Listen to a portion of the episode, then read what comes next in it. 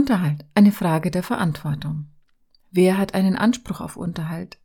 Wie viel und wie lang muss Unterhalt gezahlt werden? Was ist eine Unterhaltsvereinbarung? Wie setzt man Unterhaltsansprüche durch? Nach dem Gesetz gibt es einen Anspruch auf Unterhalt zwischen Verwandten in gerader Linie, also Kinder, Eltern, Enkelkinder, Großeltern. Aber Achtung, nicht zwischen Geschwistern. Es gibt auch Anspruch auf Unterhalt zwischen den Eltern eines nicht-ehelichen Kindes, zwischen Ehegatten während der Ehe, nach der Trennung und nach der Scheidung. Gleiches gilt auch für Lebenspartnerschaften. Während einer Ehe ist jeder Ehegatte verpflichtet, durch Arbeit und Vermögen seinen Beitrag zum angemessenen Unterhalt der Familien zu leisten. Dabei werden Berufstätigkeit und Haushaltsführung gleichgestellt. Ist nur ein Ehegatte berufstätig, hat der nicht berufstätige Ehegatte einen Anspruch auf ein angemessenes Taschengeld. Die Ehegatten haften nur bei Geschäften des täglichen Lebens füreinander. Für alle sonstigen Verbindlichkeiten haftet der Ehegatte, der sie begründet hat. Wenn Ehepaare sich trennen, hat der Ehegatte, der weniger verdient oder gar kein Einkommen hat, einen Anspruch auf Trennungsunterhalt. Die Höhe des Trennungsunterhaltes richtet sich nach den Lebensverhältnissen des Ehepaares und ihren Einkommens- und Vermögensverhältnissen. Trennungsunterhalt gibt es während des ersten Trennungsjahres. Er endet automatisch mit dem Tag der Scheidung. Ob der Ehepartner nach der Scheidung weiter Unterhalt zahlen muss und in welcher Höhe, muss dann neu verhandelt werden. Nach einer Scheidung sind die Ehepartner grundsätzlich selbst für ihren Unterhalt verantwortlich. Daher ist Unterhalt nach einer Scheidung nicht die Regel, sondern die Ausnahme. Nach ehelichen Unterhalt können nur Ehegatten beanspruchen, die einen ehebedingten Nachteil geltend machen können. Das kann etwa die Betreuung eines Kleinkindes sein, wenn eine Erwerbstätigkeit aufgrund des Alters oder einer Krankheit nicht mehr zugemutet werden kann, wenn eine unverschuldete Arbeitslosigkeit vorliegt oder aus Billigkeitsgründen, wenn etwa die Ehe länger als 20 Jahre gedauert hat. Die Höhe des nachehelichen Unterhalts berechnet sich wie beim Trennungsunterhalt. Nach einer Scheidung kann ein Ehegatte Aufstockungsunterhalt beanspruchen, wenn sein Einkommen nicht für den vollen Unterhalt ausreicht. Dann muss der unterhaltsverpflichtete Ehegatte den Unterschiedsbetrag zwischen dem Einkommen und dem vollen Unterhaltsanspruch tragen. Unter Umständen kann auch ein Anspruch auf Ausbildungsunterhalt nach einer Scheidung gegeben sein, wenn die Berufsausbildung vor oder während der Ehe abgebrochen wurde. Eltern sind ihren Kindern auf Unterhalt verpflichtet. Dies gilt während der Ehe der Eltern, aber auch nach einer Scheidung. Unterschieden wird zwischen dem Barunterhalt und dem Betreuungsunterhalt. Den Betreuungsunterhalt leistet der Elternteil, bei dem das Kind im Haushalt lebt, indem er Kost und Logis für das Kind trägt. Barunterhalt ist der Unterhalt, den der andere Elternteil als Kindesunterhalt zahlt. Bei der Ermittlung des Unterhalts wird die Bedürftigkeit des Kindes geprüft, wovon bei minderjährigen Kindern in der Regel ausgegangen wird. Auch volljährige Kinder haben einen Anspruch auf Kindesunterhalt, wenn sie in der Ausbildung sind. Der gesamte Lebensbedarf des Kindes ist im Kindesunterhalt umfasst.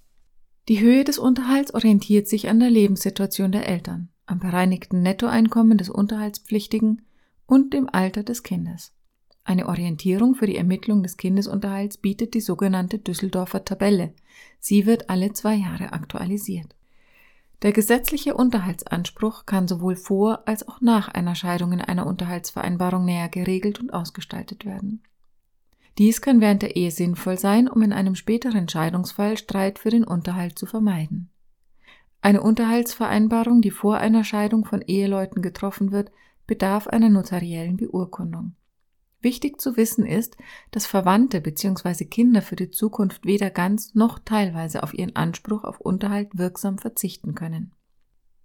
Um Fehler mit gravierenden wirtschaftlichen Folgen für die Zukunft zu vermeiden, sollte beim Abschluss einer Unterhaltsvereinbarung unbedingt anwaltliche Unterstützung in Anspruch genommen werden. Unterhaltsansprüche, die nicht oder nicht voll erfüllt werden, können gerichtlich durchgesetzt werden. Dafür muss der Unterhaltsberechtigte einen Antrag auf Zahlung des Unterhalts beim zuständigen Familiengericht stellen. Für den Antrag auf Zahlung von Unterhalt benötigt der Antragsteller die Höhe des Einkommens von Unterhaltspflichtigen. Dafür muss ein unterhaltspflichtiger Arbeitnehmer seine Lohn- und Gehaltsabrechnungen der letzten zwölf Monate sowie seinen Einkommensteuerbescheid des letzten Jahres zur Verfügung stellen. Bei unterhaltspflichtigen Selbstständigen müssen die Bilanz und die Steuerbescheide der letzten drei Jahre vorgelegt werden. Weigert sich der Unterhaltspflichtige, die notwendigen Unterlagen zur Ermittlung seines Einkommens vorzulegen, kann die Auskunft gerichtlich erwirkt werden. Dafür wird in der Regel eine sogenannte Stufenklage eingereicht. In der ersten Stufe wird auf Auskunft über die Einkommensverhältnisse geklagt, in der zweiten Stufe auf Zahlung von Unterhalt. Das Familiengericht kann zur Ermittlung des Einkommens direkt Auskünfte beim Arbeitgeber, Finanzamt oder Versorgungsträger einholen. Liegt dem Familiengericht das Einkommen des Unterhaltspflichtigen vor, entscheidet es über die Höhe der Unterhaltszahlungen per Beschluss. Diese Fehler sollten Sie im Zusammenhang mit dem Thema Unterhalt unbedingt vermeiden. Es kommt immer wieder vor, dass ein Unterhaltspflichtiger versucht, durch eine von ihm veranlasste Reduzierung seines Einkommens seine Unterhaltszahlungen zu reduzieren oder durch einen selbst herbeigeführten Arbeitsplatzverlust diese ganz zu umgehen. Dieses Vorgehen ist nur sehr selten erfolgreich. In der Regel ist es nachweisbar, dass die Reduzierung des Einkommens oder der Verlust des Arbeitsplatzes nicht vom Arbeitgeber veranlasst wurde, sondern vom Unterhaltspflichtigen. Sobald eine Benachteiligungsabsicht zu erkennen ist, wird für die Unterhaltsberechnung das frühere, höhere Einkommen genommen. Das Berechnen des Unterhalts erscheint aufgrund der vielen Online-Unterhaltsrechner im Internet auf den ersten Blick recht einfach. Doch Vorsicht! Als Berechnungsgrundlage für den Unterhalt wird das sogenannte bereinigte Nettoeinkommen herangezogen. Dieses ergibt sich aus allen Einkünften und abzugsfähigen Belastungen. Was hier im Einzelnen geltend gemacht werden kann, kann nur ein Fachmann beurteilen. Ein Anwalt für Familienrecht ist Experte auf dem Gebiet der Unterhaltsberechnung und sorgt dafür, dass Sie weder zu wenig Unterhalt erhalten noch zu viel Unterhalt zahlen. Der Verzicht auf Unterhalt kann sich für einen Unterhaltsberechtigten im Nachhinein als großer wirtschaftlicher Fehler herausstellen. Daher sollte ein Unterhaltsverzicht nie ohne die kompetente Beratung durch einen Anwalt für Familienrecht erfolgen. Ein Unterhaltsverzicht ist bei Kindern nicht zulässig. Auch auf Trennungsunterhalt darf grundsätzlich nicht verzichtet werden. Nach einer Scheidung wird maximal ein Teilverzicht auf Zahlung von Ehegattenunterhalt in Höhe von bis zu 20 Prozent von den Gerichten als zulässig erachtet. Viele unterhaltsberechtigte Ehegatten vergessen, dass nach der Zeit des Trennungsunterhaltes der Grundsatz der Eigenverantwortung stärker in den Fokus rückt.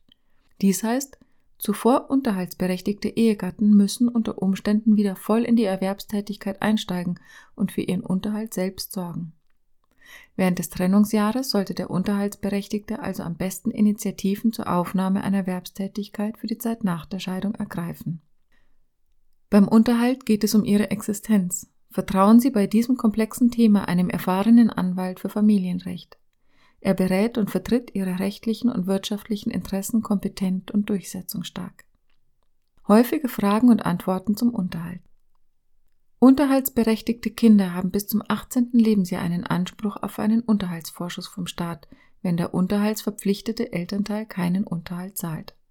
Der Unterhaltsvorschuss wird beim örtlichen Jugendamt beantragt.